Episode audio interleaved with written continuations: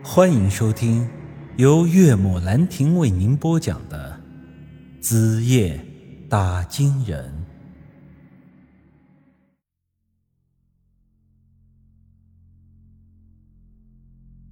话说当初王大双死了闺女，他本人不但没有醒悟，之后的生活反倒是更加的放纵。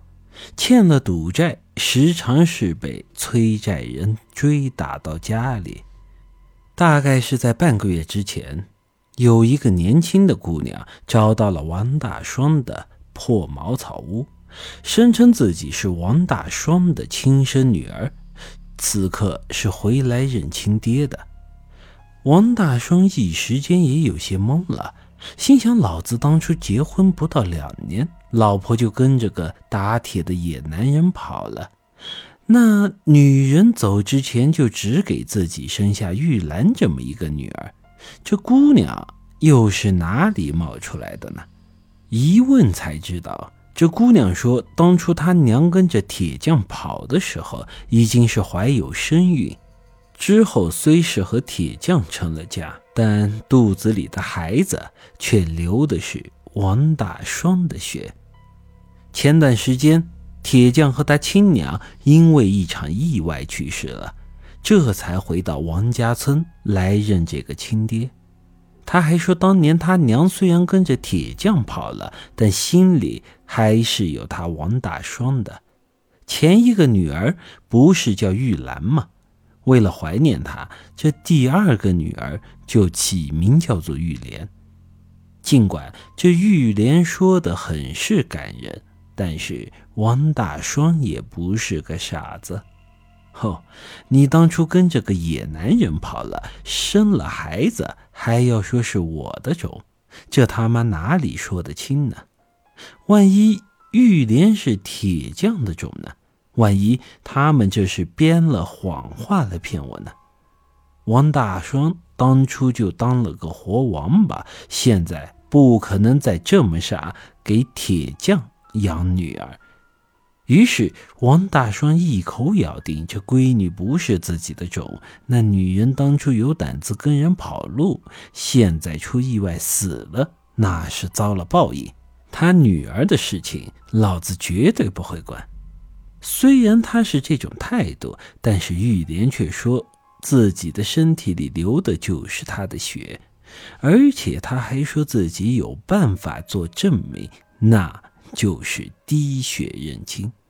当然，现在我们都知道，滴血认亲这事儿是没有任何科学依据。之前便有人做过实验，这种有血缘关系的不一定能相融。没有血缘关系的也不一定融不到一起。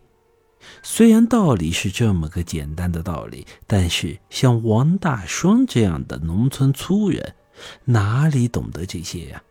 加之那时候的农村很多人都相信这滴血认亲的事儿，于是王大双便同意了，当即进到屋里拿了个搪瓷碗。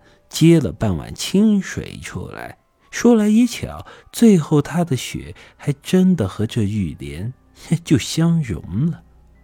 这下王大双的心里可泛起了嘀咕：难道这闺女真是我的种吗？刚才也说了，王大双本人是很笃信滴血认亲这事儿的。所以这思来想去之后，还是把玉莲给认下了。不但如此，他心里还自我安慰道：“当初你狗日的铁匠拐跑了我媳妇儿，最后却是帮老子养了女儿。哼，老子说到底还是赚了。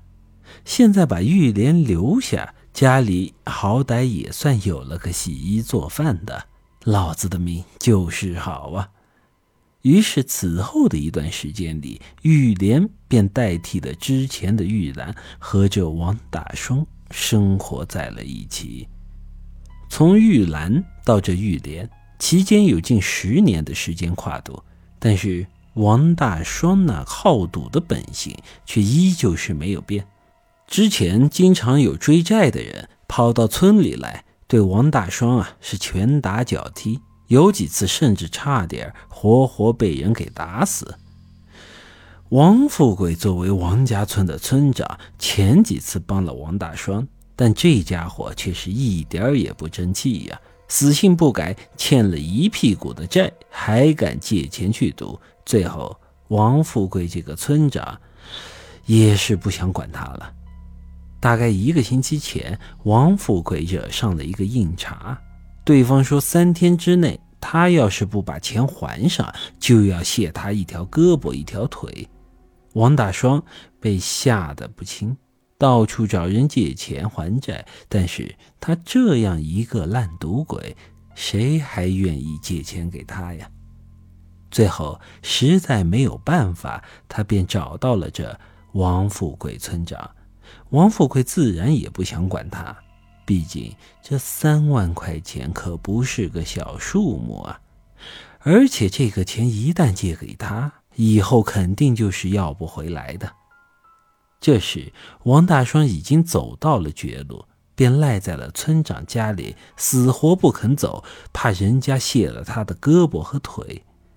王富贵一时也是恼火，但之后他却想到了一件事：几天前啊，他在村里无意间撞见了这王大双的闺女，那姑娘长得是真水灵，而且才十九岁。正是一朵花的年纪，这王村长第一眼见到那姑娘，心里就喜欢的不行啊。另外，恰好他原配的胖老婆一年前走了，他一直琢磨着要再找一个，来个人生的第二春。要是把这玉莲给娶了，嘿，这可多美啊！不过，考虑到自己五十多岁的年纪，要是开口说要娶一个十九岁的小姑娘，那未免显得也太不要脸了，难免会被人骂成老不正经。所以啊，他这小心思也没跟王大双直说，而是表达的比较隐晦。但好在这王大双算是比较的机灵，很快就领会到了这王村长的意思。于是他的脑子里又打起了当年那个卖女求财的主意。于是两人悄摸的进到里屋，一通商量之后，便把此事给定下了。本集已经播讲完毕，欢迎您的继续收听。